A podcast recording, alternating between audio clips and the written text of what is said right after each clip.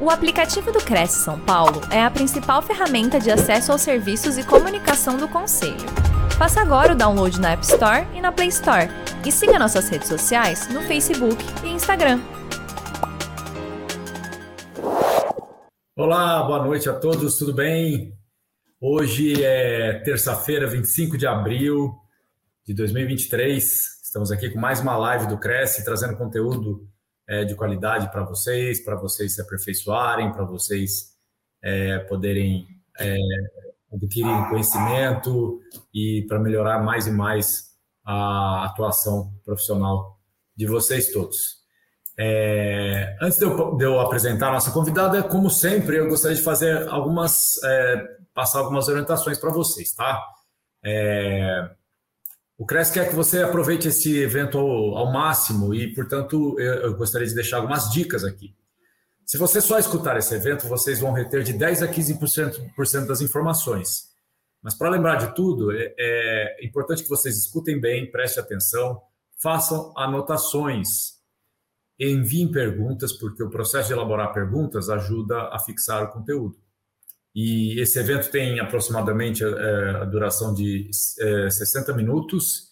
Então, durante esse período, é recomendável que vocês desliguem os, as notificações do celular, fechem as, as outras abas do computador, para que vocês possam ficar bem focados no conteúdo da live de hoje. E a nossa convidada, Giovana é, Souza, ela tem mais de 20 anos de experiência com desenvolvimento humano, psicóloga, é, estrategista de carreira e é, felicidade corporativa com foco no desenvolvimento das lideranças. Ela também é CAO pela Happiness Business School e o tema é Sabotadores da Felicidade no Trabalho. É, como vocês sabem, né? A gente estava até discutindo sobre isso, essas questões nos bastidores aqui. Todos queremos ser felizes no ambiente de trabalho. No entanto, inconscientemente, podemos assumir uma postura de autossabotagem, que nos impede de atingir essa felicidade. E nessa live vamos apresentar quais são os fatores que podem interferir de forma negativa em nossa satisfação profissional.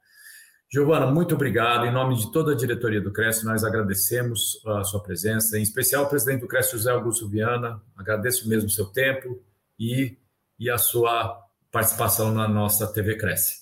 É, passo para você a palavra e é, desde já agradeço. E, e pedir, pedir ao pessoal participar, fazerem perguntas ao longo, né, interferências pelo chat ao longo da apresentação da Giovana. Giovana, muito obrigado. Obrigada, Márcio.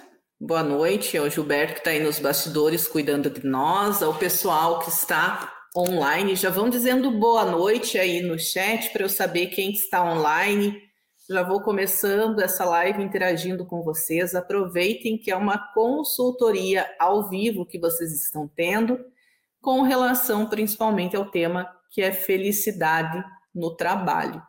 É, complementando o que o Márcio falou, a gente quer ser feliz na vida, né? Não só no trabalho. Mas a felicidade acaba sendo uma complexidade para nós e muitas vezes a gente acaba olhando ela como uma missão impossível. Né? Quem aí acredita de verdade que é feliz no trabalho?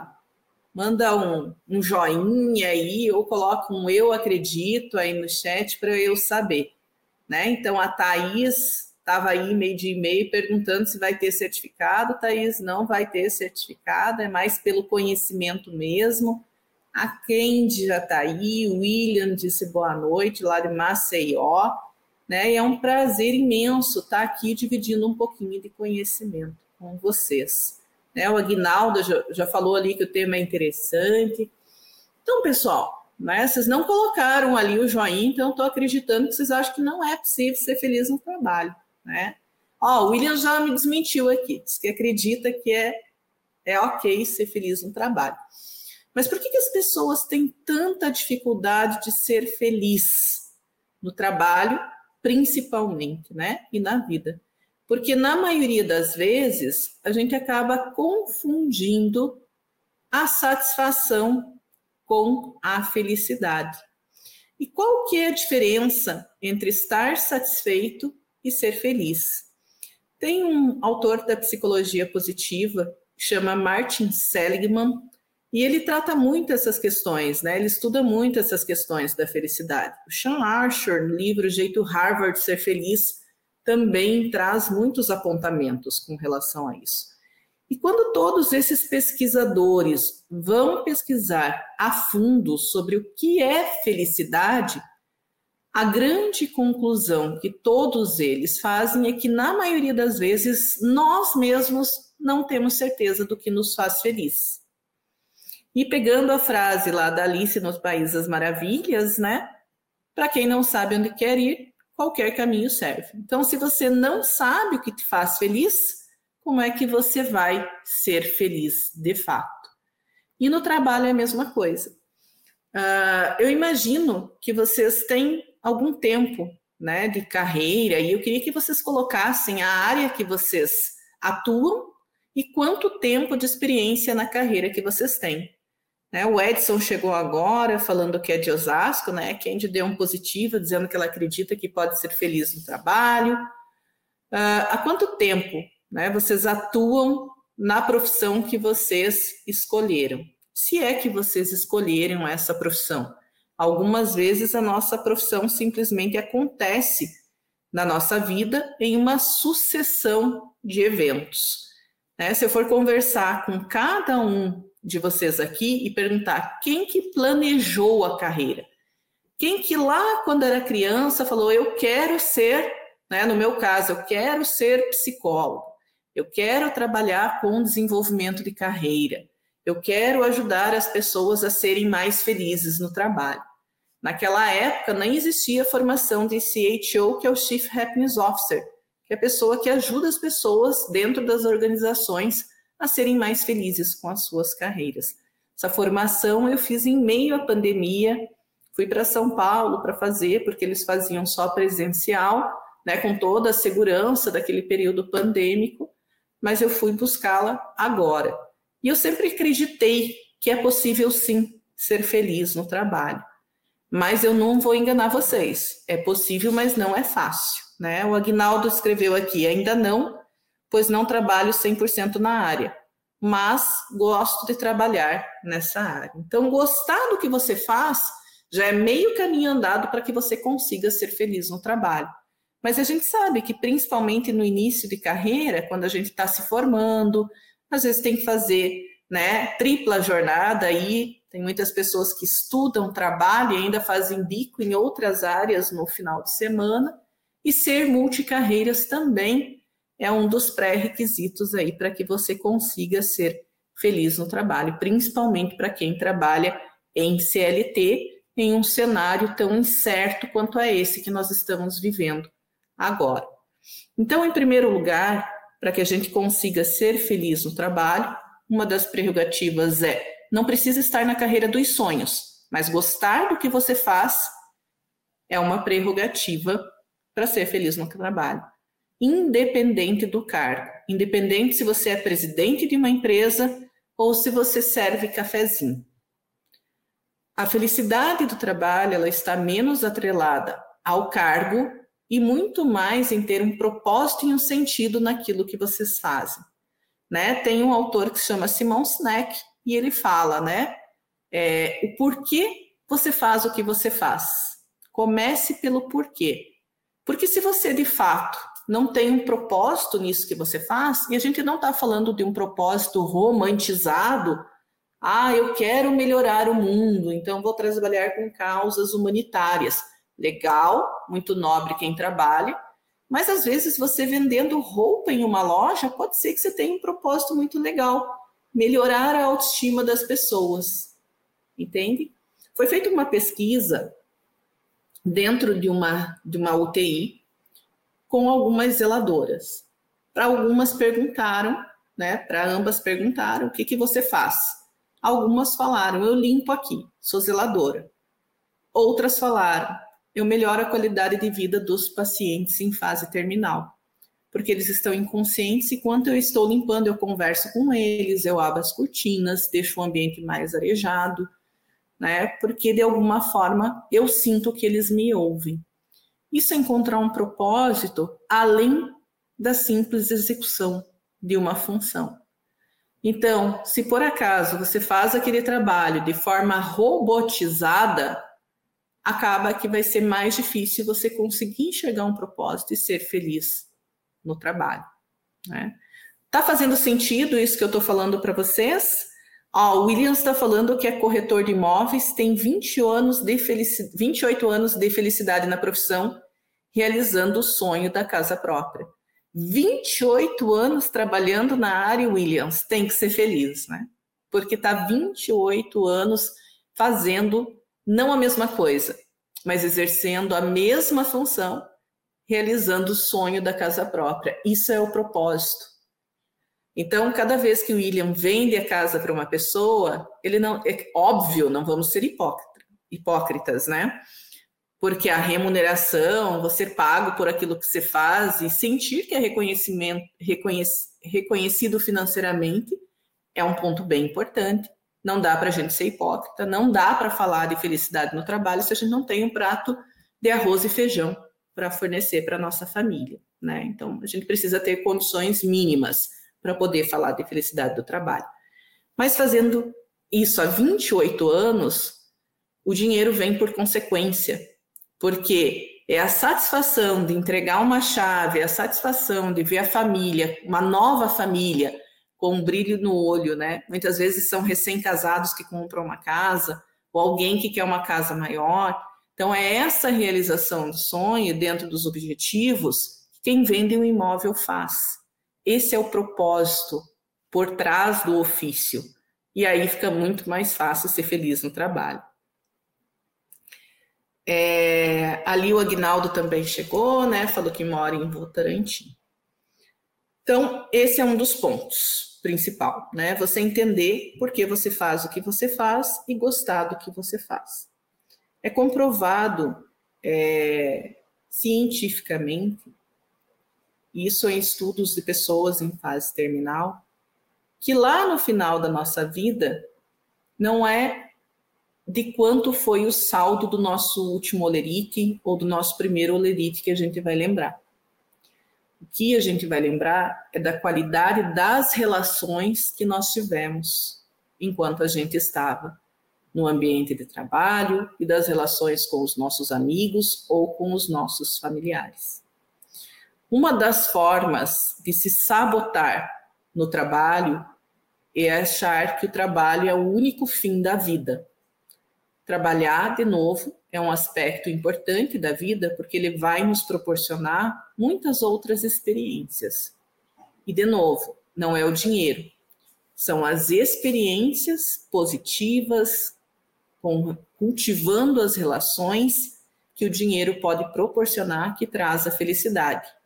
O dinheiro pelo dinheiro é só um metal, é só uma moeda. E hoje em dia, nem físico é mais, né? Depois do Pix, a gente nem tem o dinheiro físico quase em mãos para nós. Então, dentro do ambiente de trabalho, como que estão as relações? Será que a gente tem o nosso coleguinha e a gente consegue falar, ok, esse cara me ajuda a crescer, sou grato para ele? Ou a gente tem os times da fofoca? né? Falam até que a fofoca é saudável, já que tem um grupinho de um lado que fala sobre o outro grupinho que está do outro lado, que fala também sobre esse grupinho. Essa é uma bela forma de se sabotar no trabalho. Achar que cultivar um ambiente tóxico traz felicidade no trabalho. Na verdade, a gente só está colocando gasolina no incêndio para ver a coisa pegar fogo e isso só vai gerar toxicidade. Que bom se no trabalho a gente fizesse a fofoca reversa, que é falar bem das pessoas. E por falar nisso, o reconhecimento, ser grato, também é um dos grandes é, proporcionadores de felicidade no ambiente de trabalho. Vocês devem concordar comigo né? Se alguém discorda, pode me sinalizar, mas se concordam, vocês me dão um joinha para saber que vocês estão me ouvindo. Vocês vão concordar comigo se eu falo para vocês que tem lugares que você entra e de cara você sente uma negatividade. Você até estava bem, acordou bem, mas chegou naquele ambiente, tem uma pessoa reclamando aqui, tem outra pessoa falando mal do colega ali, tem outra pessoa falando mal da empresa aqui, tem outra pessoa terceirizando os problemas para N pessoas. Então, esse também é um dos grandes sabotadores da felicidade no trabalho. A gente terceiriza a felicidade.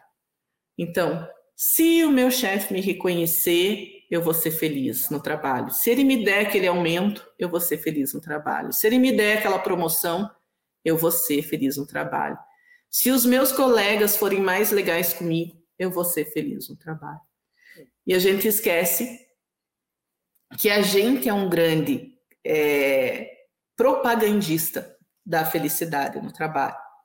Porque se eu for mais positivo com relação às situações, se eu fizer aquilo que depende de mim, se eu tiver autorresponsabilidade, para que eu não seja o ponto de toxicidade, para que eu seja mais colaborativo e para que eu não seja a pessoa que está só reclamando, eu já estou fazendo muito mais do que a maioria.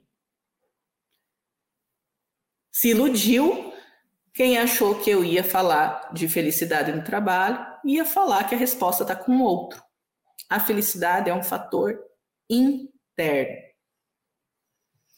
Vocês acreditam que o gestor de vocês tem influência na felicidade de vocês? No ambiente de trabalho? Que ele é responsável pela felicidade de vocês no trabalho? Eu fiz uma pesquisa no ano, começo do ano passado no LinkedIn, e 63 das pessoas falaram que o gestor tinha responsabilidade total sobre a felicidade da pessoa no trabalho. Aí ali uns 30% sensatos falavam que dependia 50% do gestor e 50% da pessoa, e 10% não quis opinar, não me envolva nessa treta, né? Não quero opinar. E de fato, o gestor pode influenciar para que você tenha um ambiente mais positivo ou mais né, infeliz no trabalho. Se for uma gestão tóxica que te desrespeita, né, que te pede metas absurdas, é, que dá feedbacks que não são construtivos, que te expõem na frente das pessoas. Mas, felizmente, esse modelo de gestão está ficando para trás. Não cabe mais hoje em dia. Em especial com as novas gerações que têm nos ensinado muito sobre como preservar nossa saúde mental, inclusive no trabalho. São comportamentos é, mais assertivos? São comportamentos equivocados? Não sabemos ainda, são comportamentos que estão se reconstruindo. A forma como um baby boomer como eu da geração é, X aprendi a me desenvolver no trabalho, sendo resiliente, muitas vezes aguentando uma gestão tóxica, já não cabe mais hoje em dia. Os mais jovens não toleram gestão tóxica. Ponto. Então, o ponto positivo é que muitas das empresas estão se reinventando para ter realmente uma visão mais humanizada no trabalho para que a gente não torne o trabalho um ponto central da nossa vida. Como eu falei para vocês antes, o trabalho é um ponto muito importante, sim. É ele que vai nos proporcionar muitas realizações, mas não é o único. Lá no final da vida, o que vai contar de verdade é a qualidade das nossas relações. Como que nós estamos cultivando as nossas relações, inclusive no trabalho? um dos pontos também que causa a infelicidade no trabalho é a gente projetar a felicidade para o futuro. Então, quando eu estiver na minha carreira dos sonhos, eu vou ser feliz. O único momento que existe é o aqui e agora. Muitas vezes a gente ancora a nossa felicidade no passado, na minha época era melhor. Naquela época, quando tinha aquele gestor, aquela cultura, empresa, aí sim eu era feliz no trabalho. Aquela época não existe mais.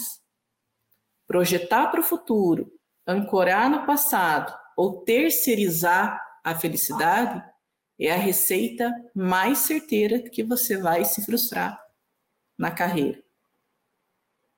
De novo, a felicidade no trabalho é um fator interno.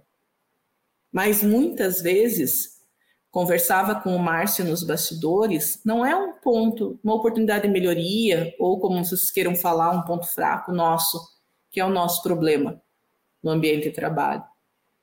Muitas vezes o nosso maior sabotador é um ponto forte, aquilo que nos fez ser quem a gente é.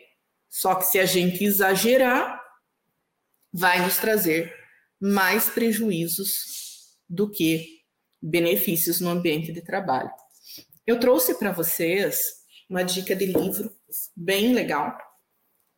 Se chama Inteligência Positiva porque só 20% das equipes dos indivíduos alcançam seu verdadeiro potencial, como você pode alcançar o seu. Então, nós temos um sabotador principal e nove sabotadores auxiliares que o Shirjad Chamini aborda nesse livro. Se alguém conhecer aí esse livro, comenta aqui comigo. E não é uma questão de saber se você tem ou não sabotadores. Todos nós temos sabotadores internos. A questão é saber quais são para poder neutralizá-los. E os sabotadores, eles nascem na nossa infância. Muitas vezes, né, os nossos pais, querendo acertar, erram conosco. E nos contam algumas coisas que não necessariamente são verdades, mas que a gente toma como uma verdade absoluta a vida inteira, e essas crenças acabam nos limitando. E em vez de nos ajudar, acabam nos sabotando. Com relação a isso, o Shirjad traz que, independente se a gente teve uma infância desafiadora, a maioria de nós teve. Então, lá na infância, a gente precisa sobreviver, não só fisicamente, porque um bebezinho é muito frágil, se a gente derruba, pode ser fatal para ele, mas principalmente emocionalmente. E aí, diferente dos nossos dentes de leite, que eles perdem utilidade para dar lugar aos dentes permanentes, os sabotadores nos acompanham pela vida inteira. Só que causam muito mais prejuízos do que benefícios. Vou dar um exemplo, né? É, o Agnaldo diz aqui que a felicidade depende mais de nós do que do outro. E aí, Agnaldo, para confirmar isso que você está falando, tá? Só 10% da nossa felicidade depende do externo.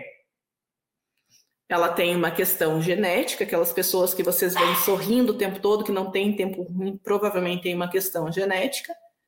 Mas, via de regra, 40% da nossa felicidade depende das nossas escolhas e do quanto você investe em autoconhecimento. Porque resmungar é fácil. Agora, buscar uma terapia, buscar autoconhecimento, pegar uma dica de livro que você pegou numa live da internet, ler, fazer o teste dos sabotadores e aprofundar o conhecimento, que é o que as empresas chamam hoje de inner skills, o quanto eu aprendo e tenho esse desejo pela aprendizagem contínua para me melhorar enquanto ser humano, para que eu não seja um monstrinho na vida do outro. É, então, Nesse sentido, é muito essa questão, né? Que depende realmente, Aguinaldo, mais de nós. O Williams falou que agora, que não conhece o livro, agora você conhece o Williams, né? O Aguinaldo também. Uma oportunidade maravilhosa aí para vocês aprenderem mais, com mais profundidade sobre os sabotadores internos, né? Então, falei aí de alguns momentos em que a gente se sabota no trabalho, né? Quando a gente, principalmente, não tem um propósito claro do, que gente, do porquê a gente faz o que a gente faz. Quando a gente não é grato, as pessoas que são gratas pelo que têm são muito mais felizes por aquelas que só reclamam o que falta. Eu não estou romantizando, ainda existe gestão tóxica, ainda a gente tem que lidar com muita coisa de pessoas que não se conhecem e que de repente não buscam uma psicoterapia né, para também é, conseguir neutralizar seus sabotadores, para que a gente tenha um ambiente melhor. Mas se a gente fizer por nós, com certeza a gente já vai estar tá fazendo mais do que a maioria. Então, não terceirizar a felicidade, não projetar a felicidade para o futuro, não passar pelo passado.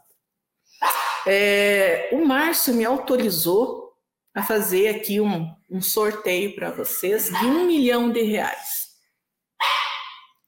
Imagine que a Cresce São Paulo, imagine hipoteticamente, que fique claro, que a Cresce São Paulo vai dar um milhão de reais para quem está na live. Quem gostaria desse um milhão de reais? Escreve aí para eu saber. Quem que são aí os os possíveis hipotéticos ganhadores de um milhão de reais aí pela Cresce São Paulo. Gilberto e Márcio, vocês podem participar também, tá? Se vocês quiserem. Um milhão de reais. Às vezes tem um delayzinho enquanto vocês estão escrevendo. Vou esperar todo mundo escrever. Williams, o Aguinaldo aí que estão atentos, vocês querem um milhão de reais? Ó, o William gostaria. Quem mais? Que está na live que é um milhão de reais. Um milhão de reais dava para proporcionar muitas experiências bacanas, né? A Kendi gostaria de ganhar um milhão. O que será que a Kendi ia fazer com esse milhão? Viajar? Comprar um apartamento novo? A Cristina quer. Ela já chegou chegando. A Cris não, é esse negócio de gostaria, não. Eu quero um milhão. É? E agora? Se vocês tivessem a opção de trocar esse milhão de reais por mais 10 anos com saúde e qualidade de vida para trazer de volta uma pessoa que já se foi. Quantos aqui trocariam um milhão de reais pela oportunidade de passar mais 10 anos com alguém querido que já se foi? Eu perdi meus pais muito cedo. Que bom se eu pudesse estar com eles de novo, com saúde e com qualidade de vida. Eu trocaria. Cristina, você trocaria ou ficaria com um milhão de reais? Agnaldo, você trocaria ou ficaria com um milhão de reais? Robson, Kendi, Williams. Todas as vezes que eu fiz essa dinâmica, né, o Williams falou trocaria na hora. Todas as vezes que eu fiz essa dinâmica, seja presencial, né, que a gente também realmente, sem dúvida, trocaria. Seja online, todos trocaram. Todos. Isso fala muito sobre o que realmente nos traz felicidade. De novo, dinheiro é importante sim. Sem dinheiro a gente não, não tem um plano de saúde. Sem dinheiro a gente não consegue proporcionar segurança para os nossos filhos, sem dinheiro, a gente não pode realizar muitos dos sonhos que a gente tem que dependem dele. Mas ele por si só. Tem uma série na Netflix, talvez eu fale errado o nome, tá? Mas depois vocês é, procuram, que é do diretor do filme Ace Ventura, tá? que ele fez essa série. É, é I Am, Eu Sou. E nessa série esse cara ficou milionário, né, dirigindo esse filme. Foi uma comédia aí que a maioria de nós, né, principalmente aí quem é da geração X, os millennials, talvez os Zs ainda não conheçam, mas os X, os millennials e os boomers devem ter assistido, né, com Jim Carrey e Ace Ventura. Então ele ficou milionário. E quando chegou a hora dele aproveitar né, os louros do dinheiro, comprou mansões, tudo que o dinheiro pode comprar, ele tinha comprado. Ele teve uma doença muito grave e que a medicina moderna não conseguia identificar. Então ele tinha muita dor, muito desconforto, e aí ele desistiu, né, de se curar pela medicina e resolveu fazer uma jornada. Então ele visitou vários gurus de várias é, religiões, crenças, filosofias, para tentar aprofundar o autoconhecimento. E durante essa jornada, milagrosamente, ele começou a melhorar. Tem uma outra série que se chama Minimalismo, também tem na Netflix, onde dois vendedores que conseguiram aí seu primeiro milhão é, começaram a se desfazer. Então, às vezes, as pessoas correm tanto atrás, atrás, atrás, atrás, atrás, atrás, atrás da estabilidade material e quando realmente, finalmente conseguem, percebem que não é aquilo que traz felicidade.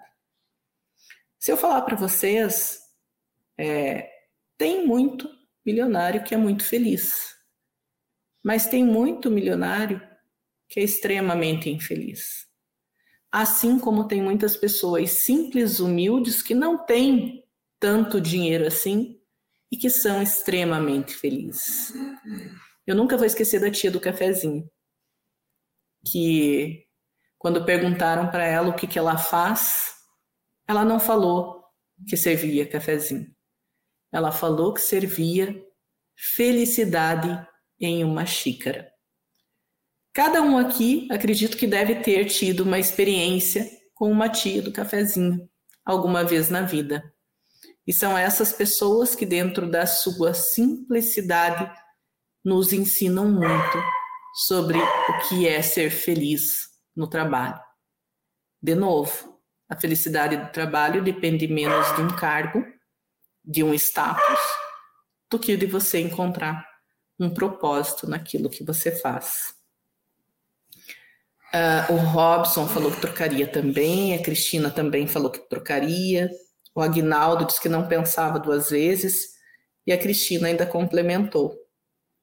Sobretudo quando a gente não tem mais os nossos pais.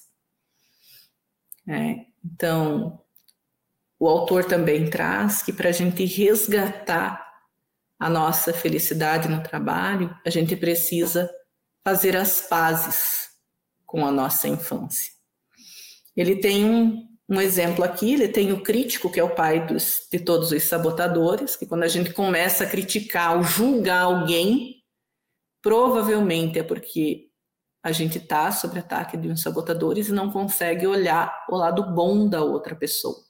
E geralmente, quando a gente bate muito de frente com alguém, rejeita muito em alguma pessoa, é porque tem alguma parte nossa que a gente não gosta de olhar refletida lá e que é mais fácil apontar para o outro.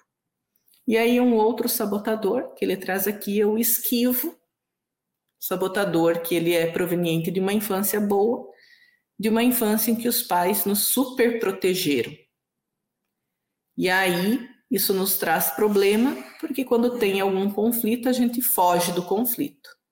Sabe aquela frase? Eu pago um boi para não entrar numa boiada e não entro. Então, são aquelas pessoas que realmente você não gera um conflito, porque ela fica em cima do muro, ela não se posiciona, né? E isso traz alguns prejuízos para a pessoa, inclusive nas questões de confiança, tanto no trabalho quanto na vida pessoal. Porque para não entrar em, contra, em, conflito, muitas vezes essa pessoa omite alguma informação ou mente para preservar a relação. Só que quando o outro descobre, fica muito mais difícil confiar. E aí nos traz prejuízos para a vida pessoal e para a vida profissional. Um outro sabotador é o prestativo. E esse eu posso falar muito bem dele, porque é o meu sabotador interno também. Quando eu fiz o teste lá dos sabotadores, ele apareceu destacado na frente. E como que esse sabotador surge? Principalmente numa infância onde o afeto é negligenciado. Às vezes a gente tem pais muito duros, alguns pais são severos, e na minha época um pai severo era apanhar mesmo, não tinha outra alternativa, e a mãe ela era muito severa nesse sentido. Qualquer coisa a chinela cantava. É, e com isso a gente tem uma necessidade muito forte de ser aceito. Então, quando alguém pede alguma coisa para nós, a gente não se doa 100%. Nós nos doamos 110%. Se precisar, a gente passa frio no inverno para tirar o casaco para entregar para outra pessoa, a gente vai fazer.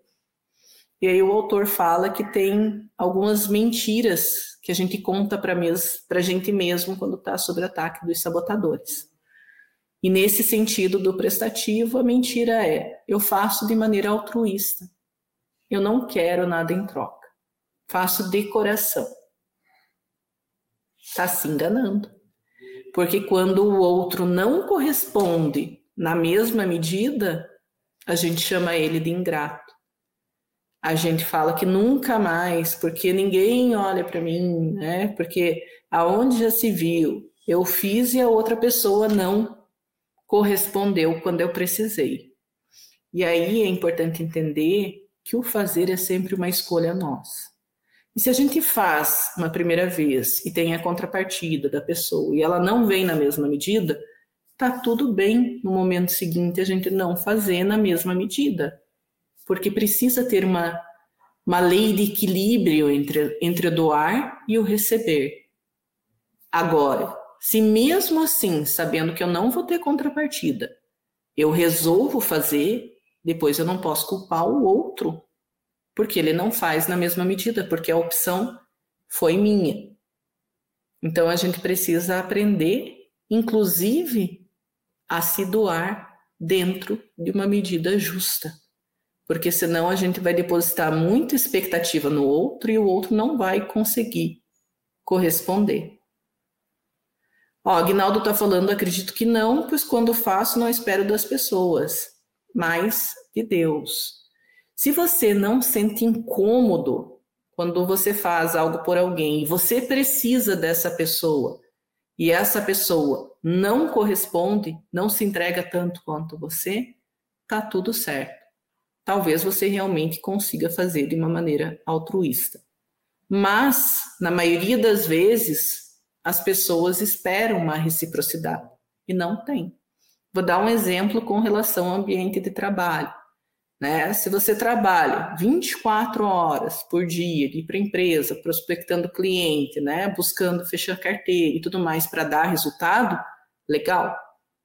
Só que se chegar no dia do pagamento, a empresa não te pagar um mês, não te pagar dois meses, não te pagar três meses, não tem uma relação de reciprocidade.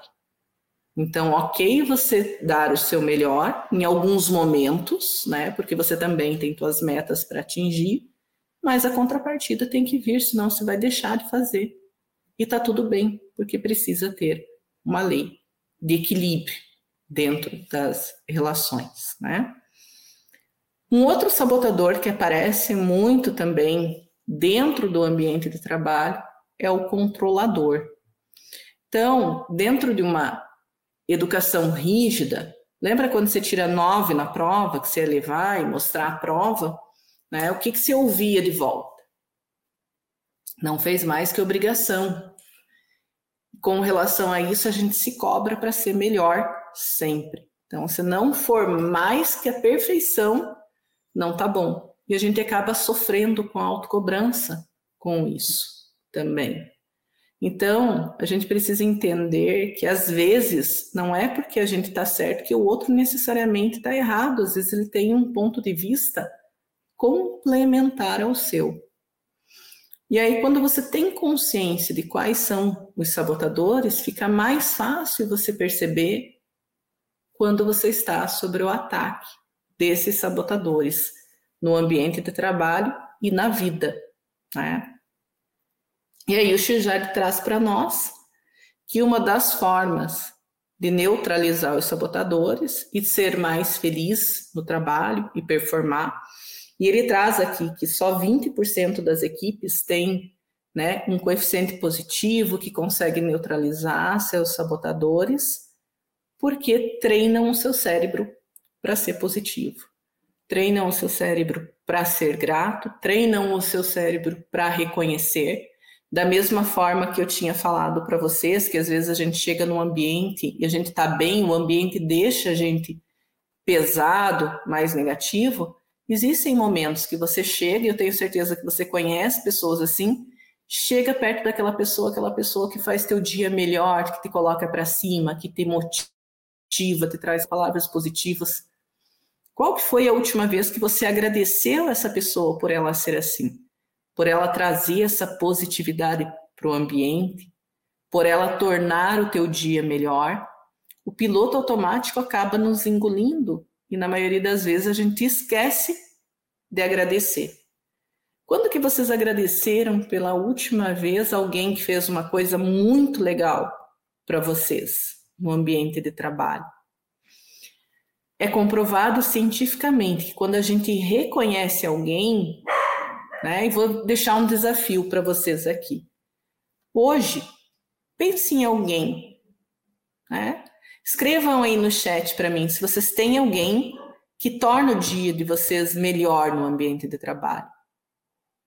Pensem aí se vocês conseguem pensar em uma pessoa, que é aquela pessoa que sempre está motivando você no ambiente de trabalho. Quando você está com uma situação difícil, ela vai lá e diz: Não, vamos, tem jeito, tudo tem solução. Né? Pense nessa pessoa. E eu desafio vocês a hoje escrever uma carta agradecendo por pelo menos uma ação que essa pessoa fez e que deixou vocês bem no ambiente de trabalho. E amanhã vocês entregam pessoalmente essa carta para a pessoa, junto com um abraço e uma palavra sincera de gratidão. É comprovado cientificamente que a pessoa que recebe vai receber a emoção positiva e essa emoção positiva vai trabalhar no organismo dela por algumas horas, né? É, potencializando os hormônios da felicidade. Mas para quem escreveu e entregou a carta, vai trabalhar no organismo por semanas, potencializando os hormônios da felicidade. Então, quem agradece, quem é grato vai ser feliz por semanas, quem recebe por algumas horas, né? O Robertson é, perguntou aqui: livre inteligência positiva ensina como lidar com os sabotadores? Sim, ele traz vários exercícios, tá? Para que você se conecte com aqui agora. Ele traz depoimentos de CEOs que falam, né? É, o quanto é difícil os desafios do dia a dia de trabalho, né? O Xijad fez uma dinâmica com diversos CEOs das empresas da Fortune 500, né? Empresas aí que são praticamente inquebráveis, né? A gente sabe que ninguém é inquebrável, mas são empresas que são centenárias aí, cases de sucesso, e todos eles passam por situações de medo no ambiente de trabalho. Todos nós temos as nossas inseguranças e as nossas vulnerabilidades. E quanto mais corajosos a gente for para admitir que a gente é vulnerável, melhor lidar com os nossos medos e com as nossas vulnerabilidades. E uma das coisas, já estamos caminhando para o final da live, e Robson, vou te dar um spoiler do livro, mas que vai valer. Aí, não deixa de ler o livro, tá? É, mas eu vou dar um spoiler aqui, que para a gente lidar com os nossos sabotadores, a gente necessariamente precisa fazer as pazes com a nossa infância. E um dos exercícios que o autor fala, quem aí tem uma foto fácil da infância em casa? Que pode pegar, quando foi a última vez que você se olhou quando você era criança? Quantas vezes você falou para a criança que você foi, agora você não precisa mais ter medo, porque eu cresci e eu cuido de você, porque a nossa criança está aqui e ela precisa ser olhada, a nossa história precisa ser olhada. Então, mais um desafio para vocês. Peguem uma foto da infância de vocês e deixem de descanso de tela do celular ou de descanso de tela do computador, ou imprimam e coloquem num porta-retrato do lado da mesa de vocês. E quando vocês estiverem sob ataque dos sabotadores, vocês respiram, olham para aquela foto e dizem: agora eu cuido de você. Isso enfraquece os nossos sabotadores internos e fortalece quem a gente é. Porque se aquela criança sobreviveu a muita coisa sozinha, é só por isso que você está aqui. Então ela merece ser honrada. Fazer as pazes com a criança interior ajuda você a valorizar o adulto que você se tornou. Então vocês têm dois desafios. Escrever uma carta de gratidão sincera para alguém que fez muito bem para vocês no ambiente de trabalho. Pode ser um colega, pode ser até a tia do cafezinho.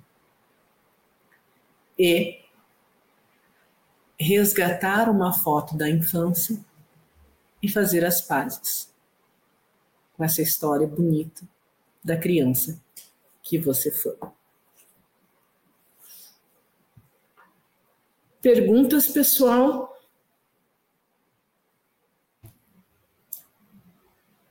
E vão falando o que vocês estão achando da live. O Márcio veio para cá. O que você achou de tudo isso, Márcio? Faz sentido? Faz muito sentido, gostei muito. Agora eu estou um pouco curioso, é, Giovana, é o seguinte: tudo bem, a gente tem uma grande porcentagem de responsabilidade, eu acho que talvez é, a, a maior parte da responsabilidade é nossa, né? Em sermos felizes e em proporcionarmos um ambiente bom e agradável para o nosso próprio bem. Contudo, a gente sabe que a gente se depara na vida com líderes. É, é, narcisistas, egoístas, psicopatas e tóxicos e etc. Como, como lidar com esse tipo de gente?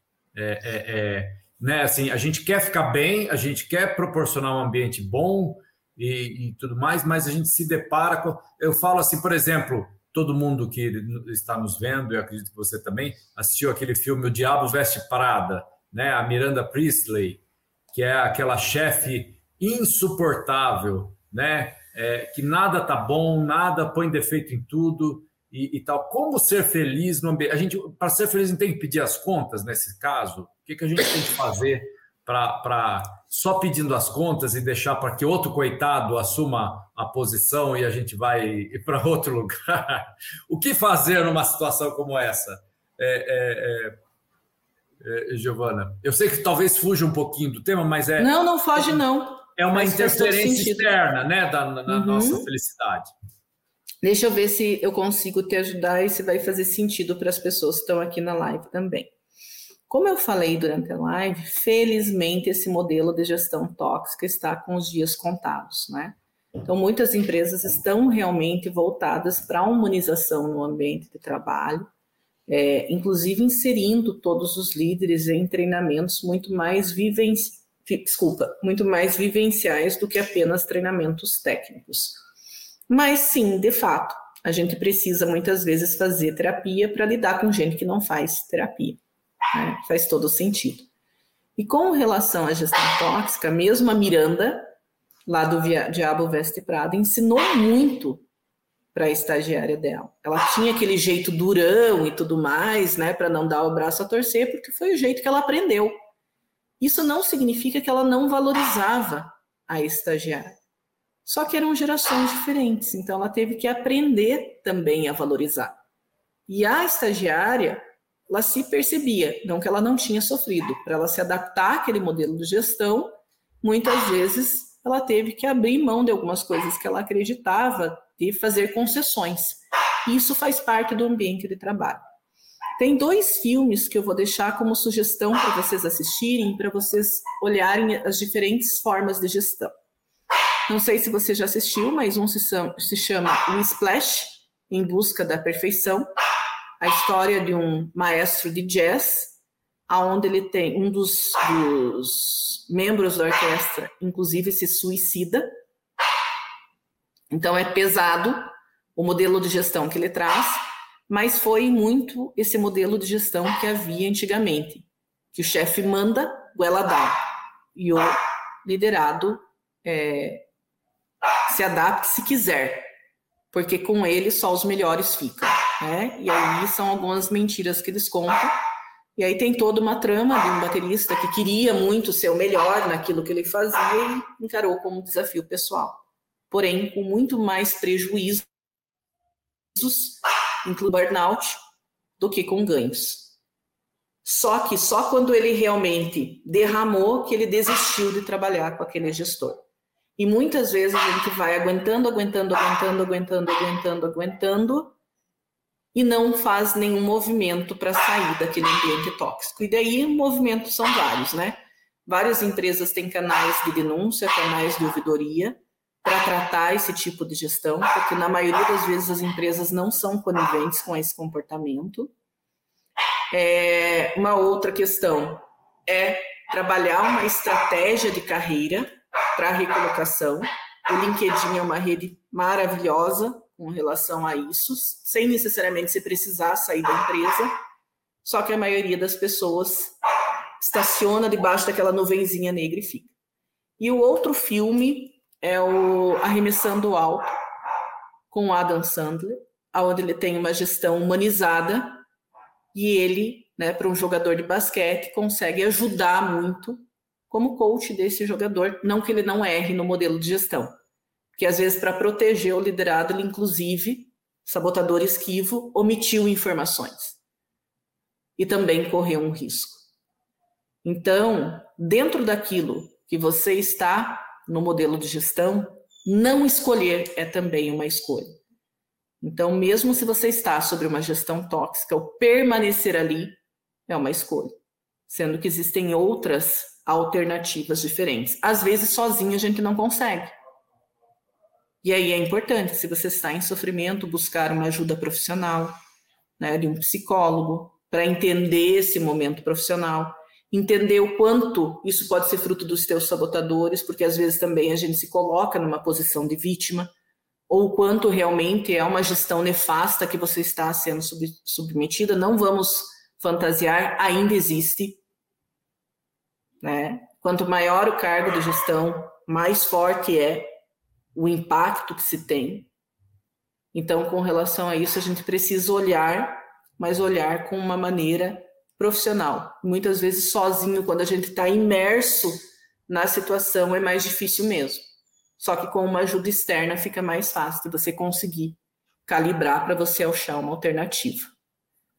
Não sei se eu respondi, Márcio. Sim, não, sim. Na verdade, é, a gente sabe que comporta bastante. É, é, várias análises, né? Essa, essa, é, essa, esse aspecto que eu citei é uma coisa assim muito complexa, né? E, e, é, e a gente não, não, é como, né? Como uma cebola, né? Tem várias camadas, né? Tem a, a, as relações a gente constrói, né? Também a gente né, nunca um, uma, uma relação difícil é, só tem um lado só, né? O outro lado também, Isso. né? A gente e principalmente gente... Per, per, e principalmente perdão, porque as não sem problema, só para complementar porque acho que é importante principalmente porque às vezes a gente tem um modelo ideal de gestor. Ah, e o cara tem que ser bonzinho para ser um bom gestor, e não, às vezes ele é um cara firme, é um cara mais analítico, um cara um pouco menos relacional, mas é um excelente gestor. Se eu conseguir entender todos os ganhos que aquela gestão está me trazendo, uhum. principalmente por ser uma pessoa que te nivela por, por cima, né? Geralmente, quando é uma pessoa que te nivela por baixo ou que né, é, não usa todo o teu potencial, não te provoca, não desafia, você acaba ficando numa zona de conforto e cresce menos. O que não significa que é uma gestão tóxica. Às vezes é só o perfil do gestor que é diferente. Então a gente precisa entender também isso, para não colocar numa caixa que só aquele que dá o tapinha nas costas é o gestor legal. Não, às vezes eu aprendi muito, inclusive um ex-chefe meu chamava ele de meu malvado favorito eu e uma colega minha, né, se ele assistir a live, aí ele sabe quem é ele, né? Ele se auto-intitulava assim. É, mas antes a gente mandar um e-mail para ele, a gente falava 10 perguntas que, não vou falar o nome dele, mas meu malvado favorito pode fazer para nós, né? Porque ele ia questionar tudo. Mas foi uma pessoa que me ajudou muito, cresci muito aprendendo com ele, né? Não necessariamente ele era um gestor tóxico. nesse sentido. Mas existem, né? Existe. Quando passa da linha do respeito, é o sinal. Acende a luz vermelha aí. É, às vezes também a gente se depara por aquele gestor tóxico e, e, e, extremamente exigente e tal, mas ele no fundo é uma pessoa burra, né?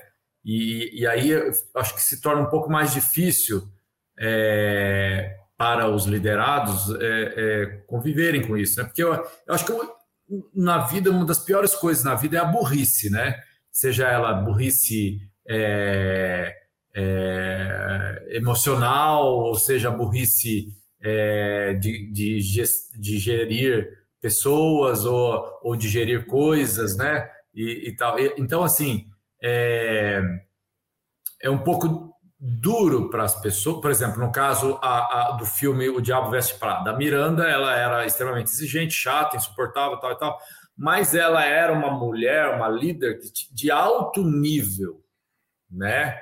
de alta excelência e, e tudo mais.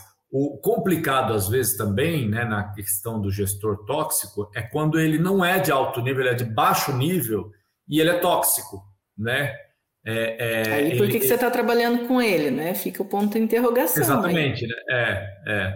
Mas é, às vezes, forças das circunstâncias da vida, né? Assim, não, a, a, a, as pessoas precisam, às vezes, de um, um, plano de saída antes de tomar uma atitude, né? É... Isso é importante. Poucas pessoas fazem uma gestão da sua própria carreira, tem um plano B, né, para não depender de uma única renda, para não ficar refém desse tipo de gestão. E aí, um ponto bem interessante que você falou, você trouxe um tema também, que você falou psicopatas. E aí, quando a gente vai naquele filme O Splash, o maestro lá, ele estava muito próximo de um psicopata. Porque a pessoa não tem, aqui falaram né, que as relações estão mecânicas e vejo que as pessoas são insensíveis, o Robson falou ali. É, e nesse sentido, quando a pessoa está nesse nível, ela não sente o impacto das ações dela. Ela só vai sentir os impactos das ações quando chega uma ação trabalhista, ou quando chega uma denúncia num canal de ouvidoria, aí ela percebe que ela tem que calibrar o comportamento, que ela tem que buscar, buscar autoconhecimento. Do contrário, ela falou: Nossa, eu sempre fiz assim, ninguém reclamou. É muito mimimi. Não é que é mimimi. As percepções sobre o trabalho estão diferentes. Ou você tem uma gestão humanizada, ou você não serve mais para ser gestor. Simples assim. É verdade, é verdade.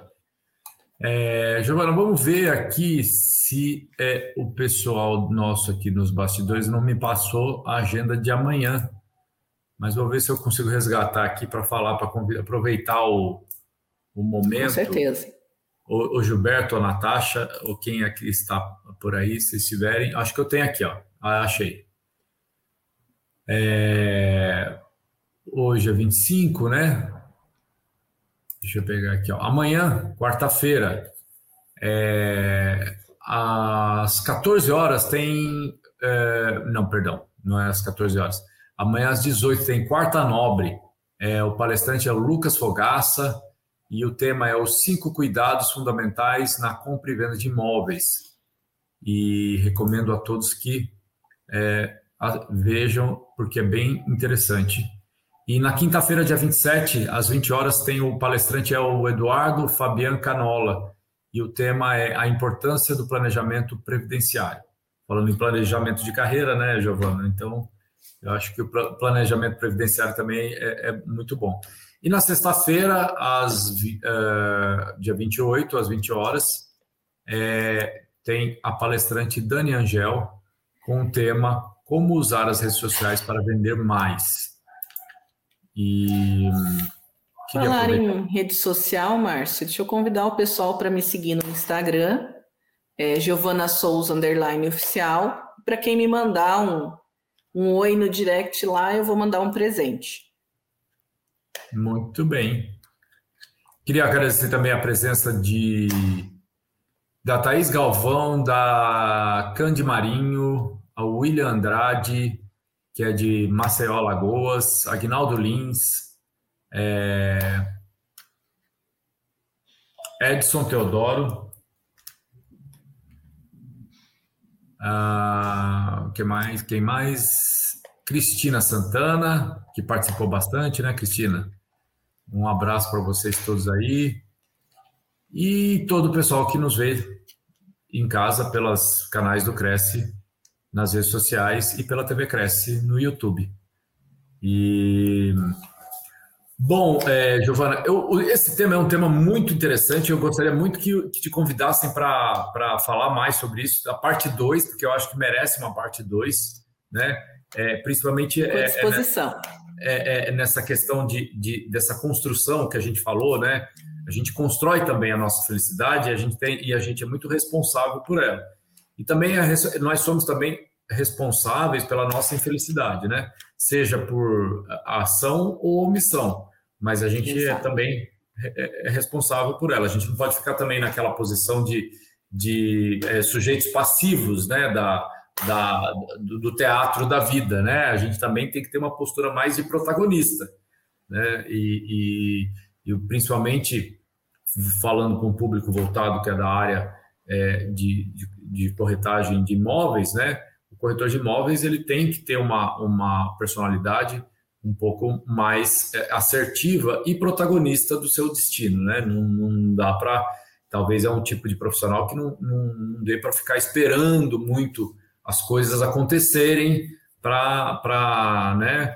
É, as coisas serem encaminhadas. Então, eu acho que seria muito importante se você, Giovana, preparasse uma parte 2 dessa palestra, dessa, né, para a gente explorar mais esse aspecto, construindo também, é, é, né, é, se relacionando com esses é, percalços, porque a gente tem os percalços interiores que a gente tem que trabalhar, mas a gente tem que trabalhar os interiores para também trabalhar os exteriores, né? É, Isso, de repente a gente faz aí uma, uma live sobre estratégias de carreira, né?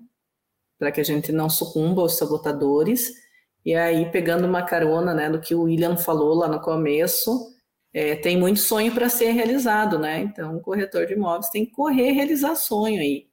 Inclusive, eu tenho um, casa na praia. Se tiver oh, uma baratinha. Corretores de imóveis do Paraná, atenção, hein? Eu, se fosse vocês, fariam um contato com a Giovana nas redes sociais, já com uma, uma carteira de possibilidades para a Giovana escolher. Ó. Se tiver alguma beira-mar por 100 mil, compro fácil. olha, Giovana, olha, mais uma vez eu agradeço em nome da diretoria do Cresce, em especial o presidente do Cresce, José Augusto Fiana Neto, pela sua presença. Passo para as suas considerações finais. Tá bom.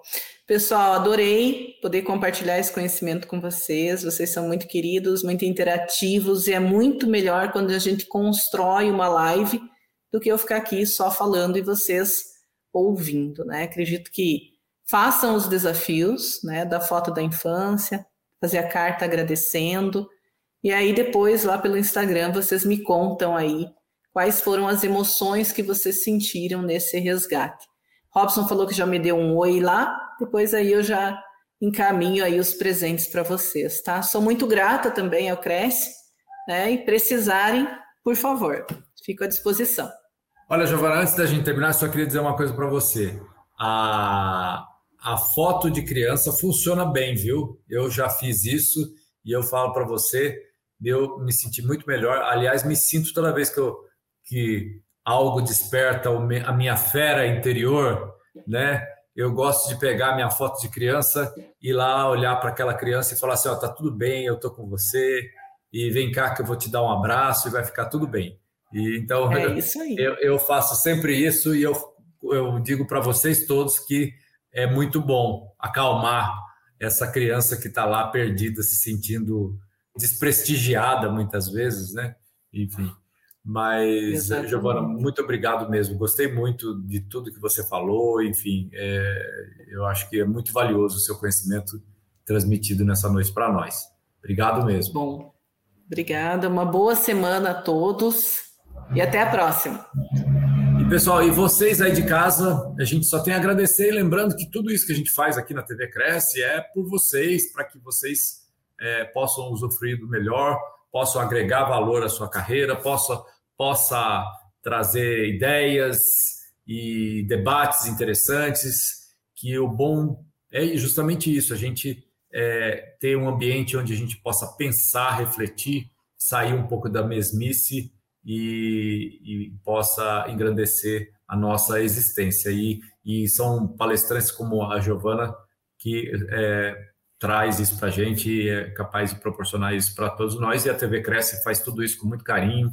Pessoal que escolhe os, os temas, que faz a triagem dos convidados e tal, eles fazem é, tudo isso com bastante amor para vocês, corretores, e quem não é corretor, quem, enfim, o nosso, o nosso conteúdo fica à disposição para todos. E muito obrigado pela audiência. E até uma próxima. Tchau, Giovana. Tchau. Até. Tchau, até. tchau.